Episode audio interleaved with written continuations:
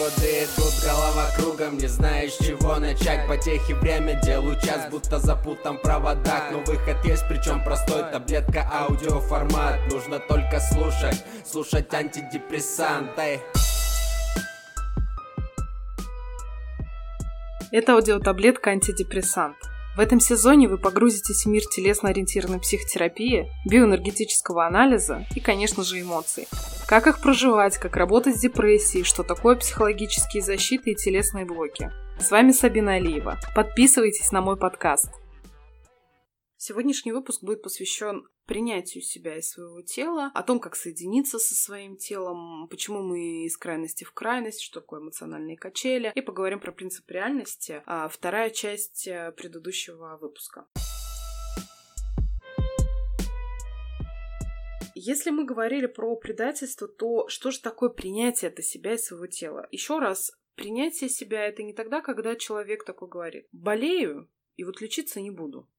Ну а что, я себя принимаю, чему быть, тому не миновать. Это инфантильная позиция, это незрелая позиция. Давайте расскажу про зрелое принятие себя и своего тела. Я говорила в предыдущем выпуске о том, то, что тело является чаще всего хранилищем эмоций. Тело чаще всего это такой некий саркофаг, какой-то панцирь, из которого эти эмоции ни в коем случае нельзя выпускать. А если вы еще будете молодцами и послушаете мой эфир а, про эмоции, вы разберетесь, какие эмоции бывают и как мы их пытаемся подавить. И зачем вообще. Значит, работает психологические защиты, о котором я говорила в первом выпуске. Эмоции глушатся напрочь. Тело предается, тело не плачется, тело не хочет расслабляться и не хочет быть э, спонтанным. Человек боится потерять контроль. Человек пытается доминировать над своим телом, над своей психикой, пытается все это дело контролировать для того, чтобы оказаться себе, э, людям, социуму нормальным, здоровым, адекватным. Также я рассказывала в предыдущем выпуске про клиентку, которая на группе боялась кричать, боялась напугать всех людей. Как вы думаете, что было дальше? Как только мы поговорили с ней на тему того, что, в принципе, она боится своего крика, о том, то, что ей говорили все время в детстве родители о том, что она невыносимая, кричать нельзя, что все это плохо, эмоции это плохо, плакать нельзя, вообще свои претензии выражать родителям нельзя, тебя родили, что ты еще хочешь? Тебя родили, будь благодарна за это, тебе жизнь подарили. Я мать, и мне виднее, как с тобой обращаться. Вот ты плохая дочь, ты невыносимая. Вот была бы у тебя другая мать, она тебя давно убила. А вот я такая классная, такая благородная, я вот тебя не убиваю. Я рассказывала про, также про то, как мужчины в себе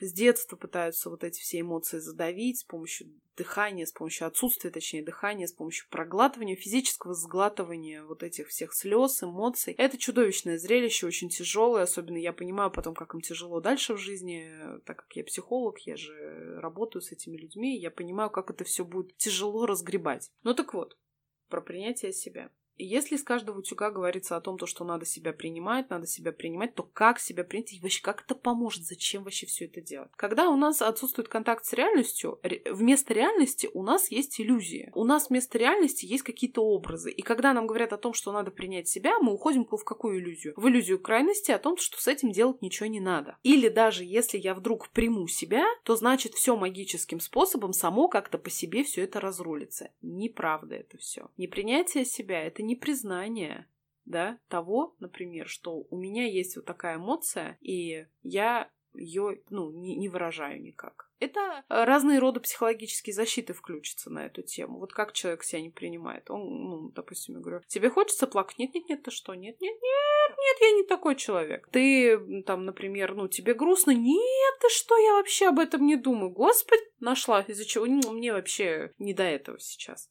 Э, непринятие, непринятие себя и своих эмоций. Почему я так много говорю об эмоциях? Потому что вот э, я делала выпуск про эмоции, я говорила там о том, что эмоции либо мы ими управляем, либо они нами управляют. Мы пытаемся чаще всего контролировать эмоции, но они все равно нами управляют. Просто они в очень таком бессознательном, их бессознательно вытесняем, и они с нами, знаете, из бессознательного нами правят. Важно научиться их признавать и ими управлять. Самое чудовищное, когда мужчина, например, для для него же чудовищно, я имею в виду, признает о том, что у него не просто страх внутри, а ужас что он женщину, например, боится до невозможности. Представьте такой сильный альфа-самец, крутой, а, накачал мышцы, весь классный, обалденный, с мужиками может подраться, деньги может заработать.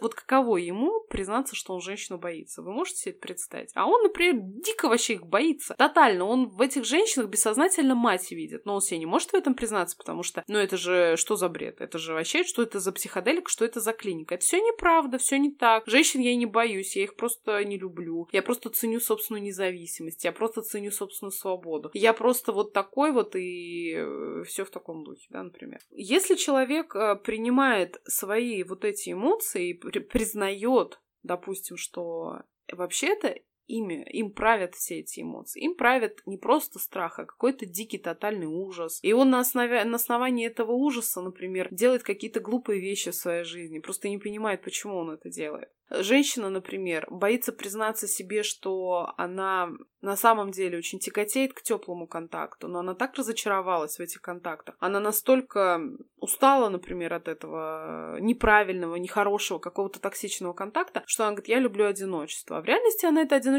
не любит, она, ей тяжело, у нее там депрессия внутри с этим одиночеством. Но ей кажется, что ей так легче. Да, в общем-то, да, ей так легче, но признать то, что мне нужен контакт, мне нужна любовь, мне нужна в первую очередь любовь матери, любовь отца. Это самые важные люди в нашей жизни. Потом уже только дети, мужья. Но почему они самые важные? Потому что у нас такого опыта никогда нет. Мы были маленькими, беззащитными и зависимыми от этих людей. Эти люди имели над нами тотальную власть. Больше такой ситуации никогда не повторяется. Никто так больше с нами не может обращаться, потому что ну, человек больше никогда не, не был, ну, не становится маленьким. Признать свою, свои эмоции о том, то, что я боюсь, и потому, если я боюсь, я поэтому бью морды. Или я боюсь, и поэтому я сижу дома и никуда не выхожу. Я боюсь, поэтому я не строю ни с кем отношений. Я боюсь, и поэтому я там, боюсь критики, и поэтому я не хожу на работу там, на какую-то, на которую мне хочется. Я боюсь, поэтому я не строю, даже не смотрю на тех людей, которые мне нравятся, потому что, ну, фиг его знает, как надо себя с ними правильно вести, чтобы они меня не отвергли. Вот эти все, это какие-то вот такие глубокие пласты, они очень тяжело осознаются. Почему? Потому что, когда человек остается с ними один на один, это же очень больно один на один с этим совсем оставаться очень больно. Поэтому, когда человек приходит к психологу, он почему до этих слоев добирается? Потому что он не один. У него опыт какой был? Что его наедине со своими чувствами всегда бросали. Вот мне когда говорят, вы знаете, если я сейчас заплачу, я боюсь, что я не остановлюсь. Я говорю, а почему раньше так у тебя происходило, что когда ты плакала или плакал, ты не останавливался? Не знаю, я вот, ну, просто плачу, плачу, плачу, плачу, плачу, и потом обессиливаю, там уже засыпаю, например, да, и вот, ну, потом это вот, ну, долгое, тяжелое вот это ощущение. Я говорю, чего бы тебе хотелось в тот момент? Ну, мне хотелось, чтобы мама подошла, меня обняла и пожалела. Ты, а так ты, говорю, понимаешь, что ты плакала, потому что ты ну, в одиночестве это все проживала, например. Что ты с этим наедине оставалась, тебя бросали наедине с своими чувствами, и ты как маленькая, ты, естественно, у тебя не было такого эмоционального контейнера, чтобы это пережить, и тебе казалось, что это дли, ну, длилось там бесконечно. Ну да, вот, и это когда признает человек, а опять плачет, потому что, оказывается, да, ну, это же действительно про одиночество, это действительно вопрос очень такой глубокий. И тогда, когда я, ну, напоминаю о себе, что я вообще-то тоже здесь есть, и ты сейчас-то не одинока. Сейчас ты не одинок, сейчас тебе есть с кем это разделить. Сейчас ты взрослый, да, ты купила себе человека, которого, с которым ты можешь это разделить. Это действительно так и есть. Это контакт с реальностью. Да, ты платишь за то, чтобы поплакать рядом с человеком с которой тебя примет, блин, без всяких оценок и без всяких вот этих дебильных историй на тему «Ой, да ладно, что ты ноешь, успокойся, давай я тебе вот...» Или «Ой, боже, ты так плачешь, мне сейчас так плохо становится, господи, я вот смотрю на тебя, мне у самой сердце кровью обливается». Нет, когда рядом сидит взрослый человек, который не рушится от твоих слез. Вот это самое важное. Вот это самое важное в терапии человек получает, что можно побыть рядом с человеком, побыть вот этим маленьким, окунуться, регрессировать в то маленькое состояние, не предавать свое тело, всхлипывать как хочется, кричать как хочется, плакать, рыдать как хочется, дышать как хочется, и при этом рядом человек, он не рушится от этого, от всего, он просто принимает и сидит, и все это как бы, ну, тебя поддерживает в этом, что все, да, да, ты имеешь на это право. Самое, знаете, какое было тоже интересное у меня наблюдение, когда, ну, там тоже у меня групповые процессы, например, происходят, да, и вот я, ну, там, делаем какое-нибудь упражнение, и, допустим, человек, ну, переходит в этот катарсис, он наконец-то рыдает, и я вижу, что человек закрывается, он как бы отворачивается от всех и начинает, ну, сворачиваться вот этим вот как в, в позу эмбриона и начинает плакать. И дальше у него есть выбор. Либо плакать открыто, либо плакать громко, либо, собственно, снова уйти вот в это вот состояние себя, где сжаться в эту маленькую точку, и чтобы, ну, тебя никто не слышал. Знаете, что самое интересное? Когда Например, если я подхожу, всего лишь кладу руку на, допустим, там, между лопатками, да, и говорю о том, то, что можно, можно плакать. Все, вот этот катарсис, он наступает. Вот это вот освобождение наконец-то и происходит. Тогда человек кричит, тогда человек плачет, наконец-то выдыхает, он наконец-то, ну, ему разрешили, что вот ему там с двух лет этого всего не разрешали, может, вообще с самого раннего детства. А тут вот все это дело произошло, ему разрешили, ему дали эту возможность. И, наконец-то, он чувствует себя свободнее. И тогда наступает облегчение. И когда еще с этим человеком рядом кто-то есть, вот тогда эти эмоции заканчиваются, и тогда человек начинает потом их анализировать. Что это было-то со мной вообще? А что со мной происходило-то вообще? И когда вот это все э, человек, например, анализирует, анализирует, осознает, в следующий раз он, он не будет бояться плакать, потому что он уже знает, что ему можно, во-первых, у него опыт теперь есть другой. Да, возможно, еще какое-то время он будет ходить ко мне и только при мне плакать. Но потом он начнет плакать в одиночестве и будет понимать, что да, это приносит удовольствие, это приносит облегчение. Слезы это разрядка. Де- в детстве, когда дети плачут, они же не плачут, э, как бы вот многие думают, что это вот все капец, надо срочно успокоиться, то иначе, ну, иначе будет ужас какой-то. Но для ребенка это разрядка, для него это наслаждение, потому что у него напрягается, напрягается, он копится, копится, у него он же еще маленький, столько выдерживает. Он маленький, психика маленькая, соответственно, выдерживание меньше. И вот он начинает рыдать для того, чтобы вот это все, ну, как бы получить это облегчение, это некая разрядка. Если мы говорим про принятие э, своего тела, то это что? Если мы говорим в сфере недостатков, вот у меня есть какие-то недостатки, как мне это в себе принять? Принятие себя и своего тела — это когда вы как будто бы на себя э, смотрите со стороны, и как будто бы вы как рентген. Все вы про себя знаете, все вы про себя видите. Допустим, клиентка, э, контакта с телом никакого не было, никогда в жизни там, ну, имеется в виду, с самого раннего детства, еще с, не с утробы, а с, с орального периода, с младенчества, то есть э, началось сильное расщепление головы и тела. Ну, расщепление я имею в виду такое психологическое. То есть тело от меня отдельно, а голова отдельно. Поэтому интеллекта очень много, а очень умная женщина, а вот э, эмоционально очень как будто бы вот незрелая. Там тело очень большое, там тело очень слабое, вялое, рыхлое, э, но зато реально очень умная женщина. Вот как, значит, восстанавливали... Вообще, что такое принятие себя? Да, она все время, естественно, хотела похудеть, хотела выглядеть красивой, желанной, желанный, востребованный. Это, кстати, почему? Потому что как раз эта история... Вот многие там думают, что ну, это, наверное, нарциссичная очень женщина или стероидная. Нет, это оральная история. Оральная, потому что структура, я об этом тоже рассказывала в выпуске, это желание быть в центре и быть центром жизни своей матери. И вот эту мать человек всегда ищет, поэтому ищет вот это внимание. Когда этого внимания не было в оральном периоде, человек всю жизнь пытается найти это внимание и быть в центре событий. У него я-я-я до тех пор, пока не появляются мы. Вот как только есть группа, там начинаются мы. Как только семья, так мы. Как только дети, так это мы сразу появляются. А так я-я-я-я-я. Значит, э, как, вот, как это принять вообще? Что значит, что значит конкретно в ее случае принять свое тело? Принять свое тело — это сначала разобраться вообще, а как тело дышит. Вот как тело дышит ее? Ее тело дышало очень сложно. То есть там э, в вертикальном положении у нее чуть-чуть двигалась грудная клетка, очень поверхностное дыхание. Когда ложилось, дыхание более-менее углублялось, тогда живот э, включался. При этом, что в грудной клетке был коллапс. Человек об этом про себя, человек вот об этом вообще ничего не знал. Она даже не знала, как она дышит. Она не знала, какой у нее вдох и выдох. А что у нее короче, вдох или выдох? А что, а может у нее одинаково? А вообще диафрагма у нее двигается диафрагма или не двигается диафрагма? Человек не дышал сказал, э, как она ходила на спорт. Она ходила на спорт, и, естественно, там замирала быстрее, чтобы это все закончилось, напрягалась дико. И когда эта вся экзекуция заканчивалась, она, естественно, бегом бежала, чтобы лишь бы только туда никогда в жизни не возвращаться. Она на силе воли там какое-то время походила, но, естественно, это все закончилось, и, в общем-то, и все. Что про себя в этот момент? Что значит вот принятие себя? А принятие себя в этот момент — это дыхание. А если бы оно дальше, когда уже там мы начали работать, а когда я дышу, мне хочется это кричать, мне хочется плакать, потому потому что для меня это все очень чудовищные нагрузки. Да, для нее это правда чудовищные нагрузки. Допустим, человеку там более зрелому эмоционально,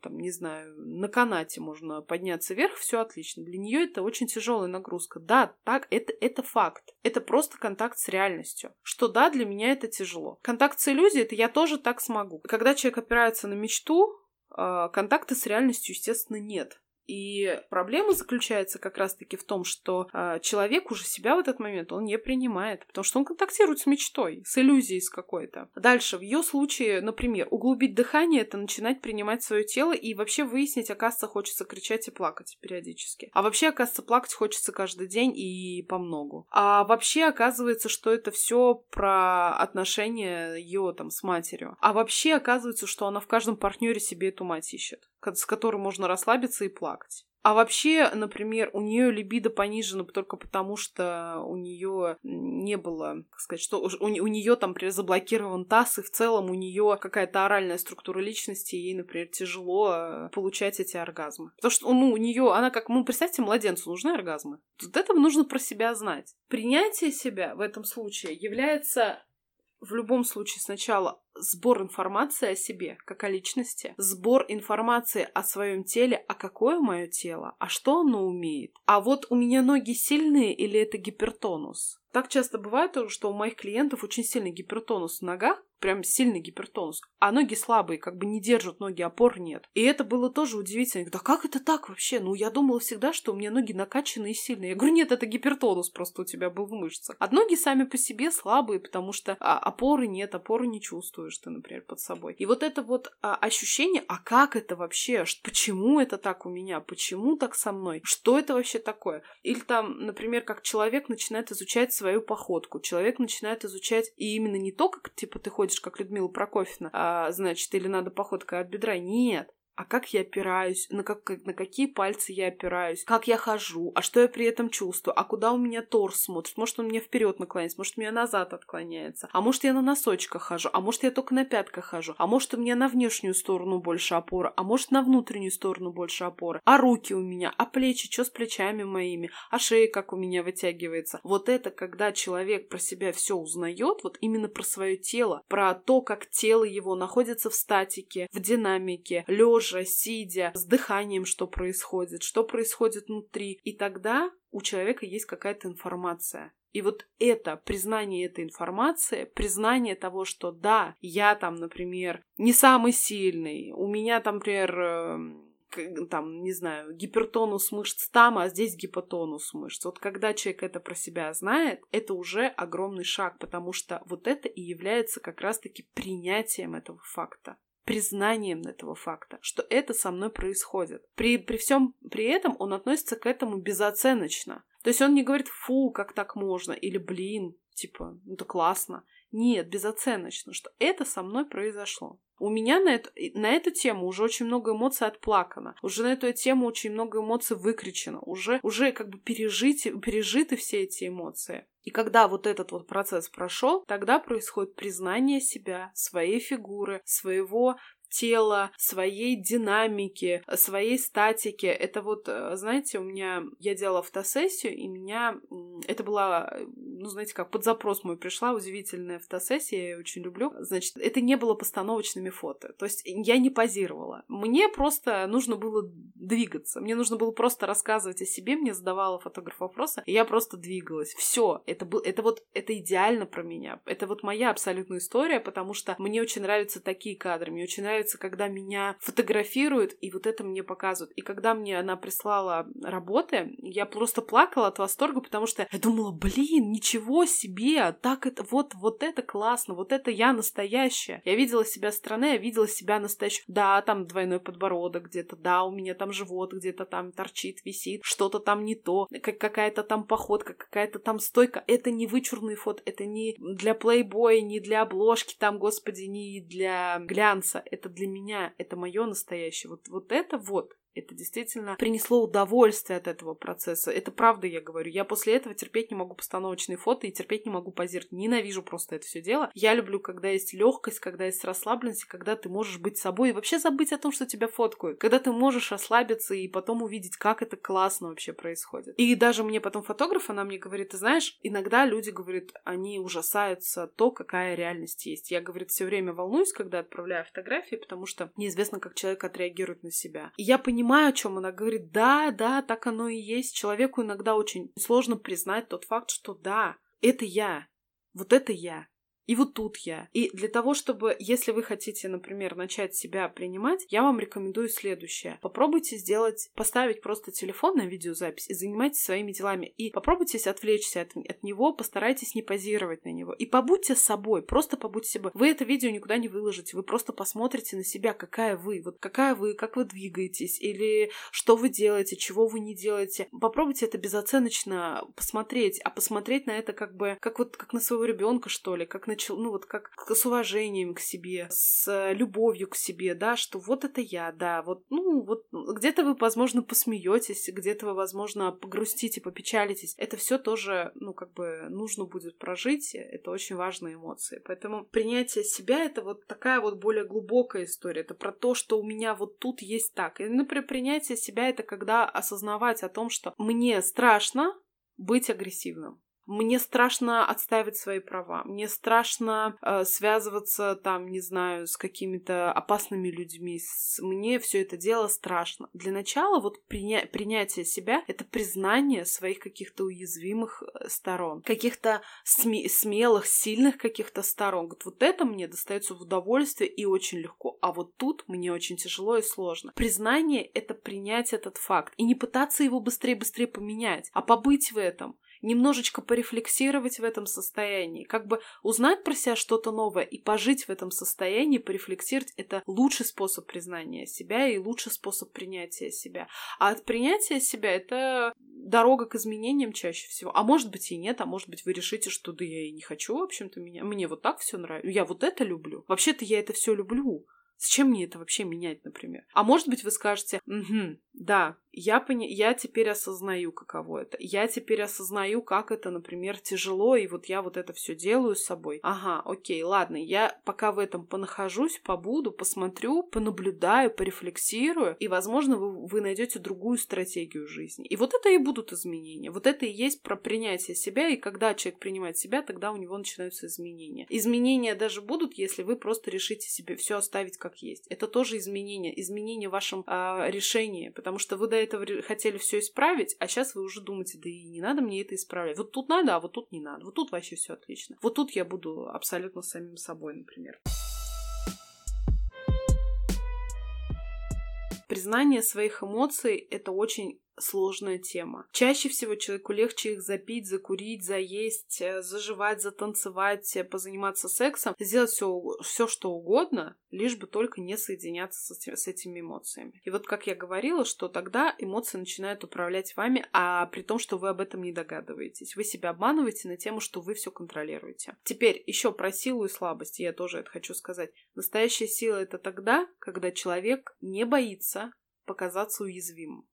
Вот это настоящая сила. Почему так происходит? Сейчас объясню. Это не просто высокопарные слова. Смотрите, например, мужчине, ну, возьмем мужчину, потому что я все время про женщин что-то говорю, например, мужчина. А ему папа говорил с детства, надо быть сильным, ни в коем случае не плакать, не расстраиваться и вообще бей первым. Ты мужик, ты должен быть сильным, вообще иди, доминируй, властвуй, унижай. Вот он вырос в таком состоянии, что надо доминировать, властвовать и унижать. В чем его слабость? Если, например, такому мужчине скажут о том, что он никто, это будет его как раз слабое место. В чем здесь слабость заключается? В том, что он начинает зависеть от своего получается, противника. Он эмоционально от него зависим. Противник может им управлять и манипулировать, он может ему говорить все что угодно, он может его провоцировать, унижать, а, а этот будет вестись.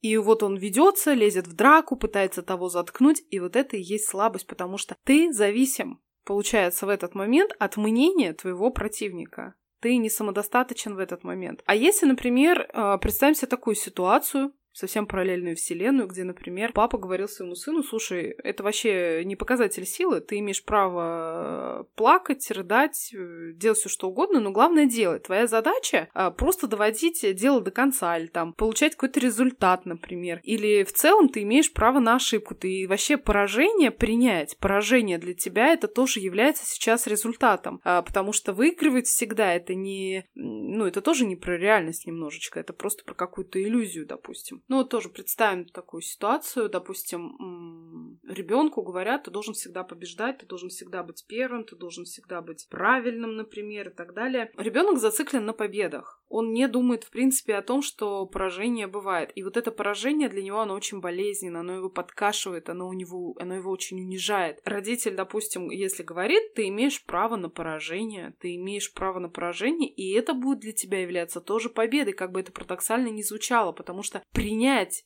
то, что ты не можешь быть всегда первым, что ты когда-то кто-то сильнее тебя, это признать реальность, и это так круто, когда ты с реальностью соединен, потому что всегда найдется тот, кто сильнее тебя. К сожалению или к счастью так происходит. Не знаю, каждый сам для себя решает. Но вот когда, например, если это сказать ребенку, то тогда ребенок не будет так сильно зависим от побед.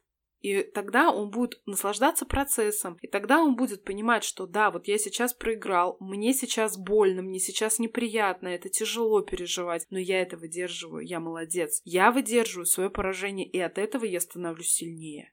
Вот это класс, вот это круто, вот это самодостаточность и сила. И то же самое, если, например, как если вернемся к тому примеру, если ему сказали, ты знаешь, ты можешь не самоутверждаться за счет слабых, например. Если тебе там будут говорить о том, что ты какой-то там не такой, что ты там, ну, типа, ты плачешь. Ты плачешь, ты выражаешь свои чувства, фу, ты тряпка. Ну, за оскорбление, конечно, можно спросить в целом, да, но если тебе говорят о том, что там ты плачешь, то признать это вслух, сказать, да, я плачу, я от этого не перестаю быть человеком, женщиной, мужчиной, неважно. Я от этого не перестаю быть сильным. У меня как рука тяжелая была, так и есть. Я как бил, так и умею бить. Все это есть. Это как, знаете, а, вот философия, я помню, карате пацан, и в целом мне почему нравится очень философия вот таких а, единоборств восточных, что лучшая драка это та, которой не было. Это вот очень классно, потому что э, людям, которым не надо самоутверждаться, они, ну, не делают этого всего, они избегают этих вещей, ну, как бы они не пытаются найти это где-то и самоутвердиться. Им это не нужно, это не то, зачем они шли, например, в единоборство. Они шли за силой своего духа, они шли туда, например, за э, своей внутренней силой. Вот, вот это вот я, э, как сказать, очень уважаю, разделяю вот такую концепцию. Не во всем, естественно, там тоже много всего чего, наверное, неправильного я. Но, но я, я говорю больше там, про какую-то такую единую концепцию, может, она какая-то такая более идеализированная. И вот когда человек вот эту часть себя принимает, ему становится, он, он перестает быть уязвимым именно в этой части. Его за это задеть невозможно, потому что, ну, это правда. Что за это? Это, это же смешно, это глупо. А во взрослом взрослом обществе, в очень зрелом обществе, чужому человеку униж... чужого человека унижать на тему «фу, ты плачешь», ну это же детский сад. Это вот уровень детского сада, где «фу, э, ты там такой секой», это уровень детского сада. И все зрелые люди, ну как бы для нас это смешно, например да, когда мы там смотрим, как дети там пытаются друг друга там что обидеть, это для нас действительно, ну, является смешным. А если это делают взрослые люди, то это вдвойне смешнее. Настоящая, например, сила как раз-таки вот в этом, вот в принятии себя, в том, что да, я могу быть э, слабым, я могу вот тут вот быть в поражении, я могу вот здесь бояться, я могу вот здесь вот это, но я все это буду выдерживать. Вот самая главная фишка в том, что я все это выдержу. И не буду от этого сбегать, не буду не, ну, не стараться это заесть, запить, закурить, там, я не знаю, занюхать, пойти, там, не знаю, заняться сексом и так далее.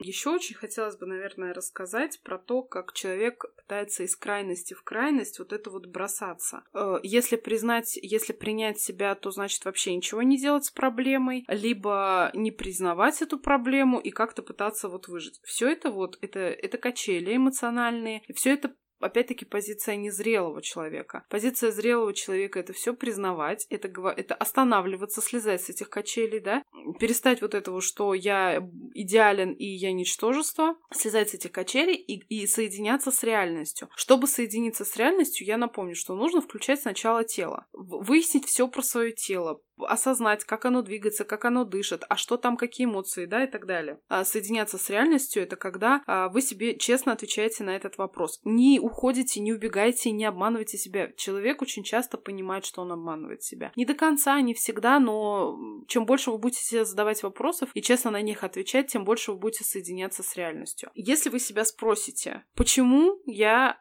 хочу избегать этой проблемы. Как я думаю, почему она мне, почему мне это поможет? Какова моя жизнь, когда я избегаю проблем? Как, как она строится? Как эта проблема вообще решается, когда я от нее бегу? И другой вопрос, а что, если я когда ее, ну, якобы принимаю и ничего с ней не делаю? Это тоже про принятие? Это тоже про то, что я, ну, мирюсь с этим? Или нет? Или что вообще со мной происходит? А, самая важная вот история не кататься на этих, каче... на этих качелях о том, что я признаю и ничего с этим не делаю, до а, фиг с ним вообще этой проблемы не существует, надо остановиться и перетоптаться вот подышать, побыть в этом состоянии, оно очень тревожное, оно очень тяжелое, потому что раскачивание на этих качелях — это облегчение. У вас есть проблема, вы, например, ее отрицаете, о том, что проблемы нет. Облегчение — облегчение. Или, например, вы говорите, ну да, проблема есть, я ее все равно решать не буду, вот пусть она будет такой, какая она есть, и пофиг на это. Это тоже облегчение, это тоже снятие тревоги. А теперь, а проблемы есть,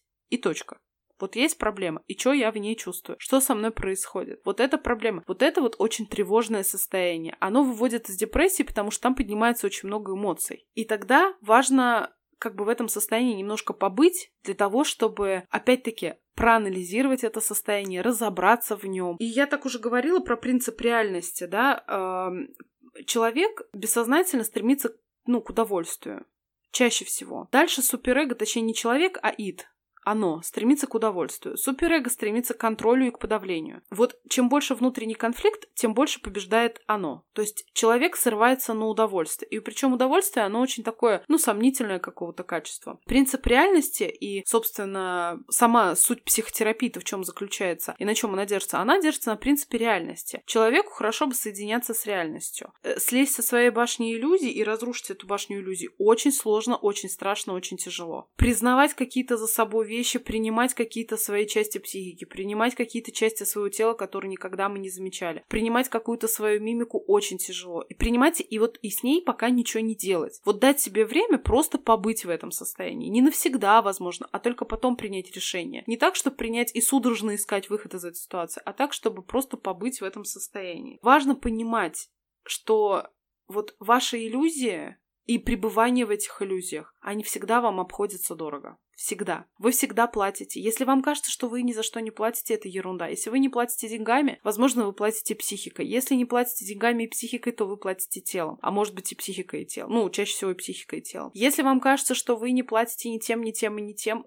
то, э, возможно, вы вообще свою жизнь уже положили на алтарь всего этого. Всегда вы платите за что-то. Всегда. Хуже, когда вы платите своей психикой. Лучше, когда вы платите деньгами. Так дешевле. Хуже, когда вы расплачиваетесь собственной психикой, и это становится очень тяжело. Высокая цена за непроживание собственных эмоций не проживание... Вот я когда вообще смотрю на то, что происходит в этом мире, я думаю, блин, ну сходил бы ты к психологу уже.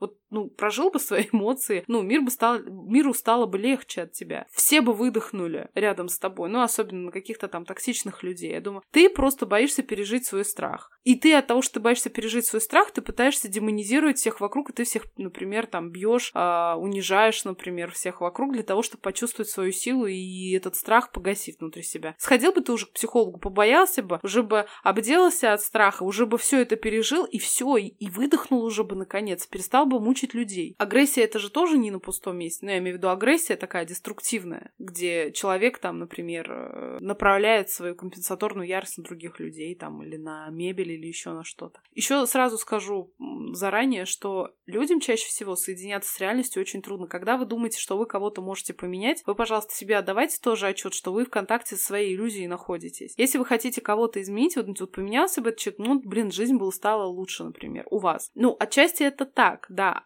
жизнь у вас поменяется, но вы как были эмоционально зависимы от этого человека, так вы и остались от этого человека эмоционально зависимы. И если вы не ребенок, если вы взрослый человек, то это не очень хорошая история. Ребенок, э, вот он имеет право на то, чтобы его родители менялись по отношению к нему. А взрослый человек, он уже, ему бы хорошо э, учиться заканчивать какие-то деструктивные отношения, выходить из токсичных отношений, быть, становиться сильнее гораздо, становиться зрелее, выдержаннее. Для него вот эти штуки уже полезны. Ему не полезно, когда вокруг него такое, знаете, аморфное общество, такое все мягкое, безопасное. Это не в этом нет развития, к сожалению. То есть тогда, когда нет фрустрации для взрослого человека, там нет развития. И когда вы думаете о том, что вы человека можете изменить, например, думаете, партнер поменяется, все будет у нас круто. Вы, пожалуйста, отдавайте себе отчет, что вот партнеру соединиться с реальностью очень болезненно. И он любую цену заплатит, лишь бы только с этой реальностью не соединяться. Человеку э, за 40 ему очень сложно менять свой характер, потому что тело коченеет, и характер коченеет, становится ригидным очень, негибким, и изменить себя в 40 лет очень сложно. Сказать себе о том, то, что, блин, я прожил как-то свою жизнь, а молодость прошла. Самые лучшие годы, как кажется, всегда уже закончились, уже прошли людям так очень часто кажется. И тогда человек, например, думает, блин, капец, как я жил вообще всю жизнь. И что вот вы предлагаете этому человеку признать вот это все и меняться? Ему очень сложно это на все это решиться. А уж я вообще молчу, что дальше. В 50, 60, 70, 80 и так далее. Это уже вообще такие, как сказать, очень эксклюзивные случаи, очень единичные случаи. Или когда случается что-то такое колоссальное с человеком, что он такой, ух, прям все, надо меняться, потому что так, ну, иначе так жить нельзя уже. Что, что касается депрессии, ну, депрессия, как бы, она, ее не будет, когда поднимутся эмоции. Вот когда эмоциональный материал поднимется очень сильно, очень серьезно, когда перестанете себя предавать, когда начнете себя признавать, признавать части своей психики, свои, свое тело, как себя ведет тело в динамике в статике, как ведет себя психика в динамике в статике, как ведет себя психика в принятии, во фрустрации, вот тогда вы будете знать о себе, ну, очень многое, и это, на это можно опереться. Опираться на иллюзии о себе это очень сложно. Это, это, ну, это все равно, что на зыбучем песке стоять. А опираться на твердые знания о себе, вот это очень дает уверенность. И спокойствие, и тревоги становятся меньше. Я буду рада обратной связи в моем инстаграм. Алиева, нижнее подчеркивание, Себи. А, пишите в директ, что вы думаете, что чувствуете. Также будет здорово, если вы поделитесь этим выпуском в своих соцсетях, чтобы как можно больше людей узнало о возможных причинах угнетенного состояния. До среды.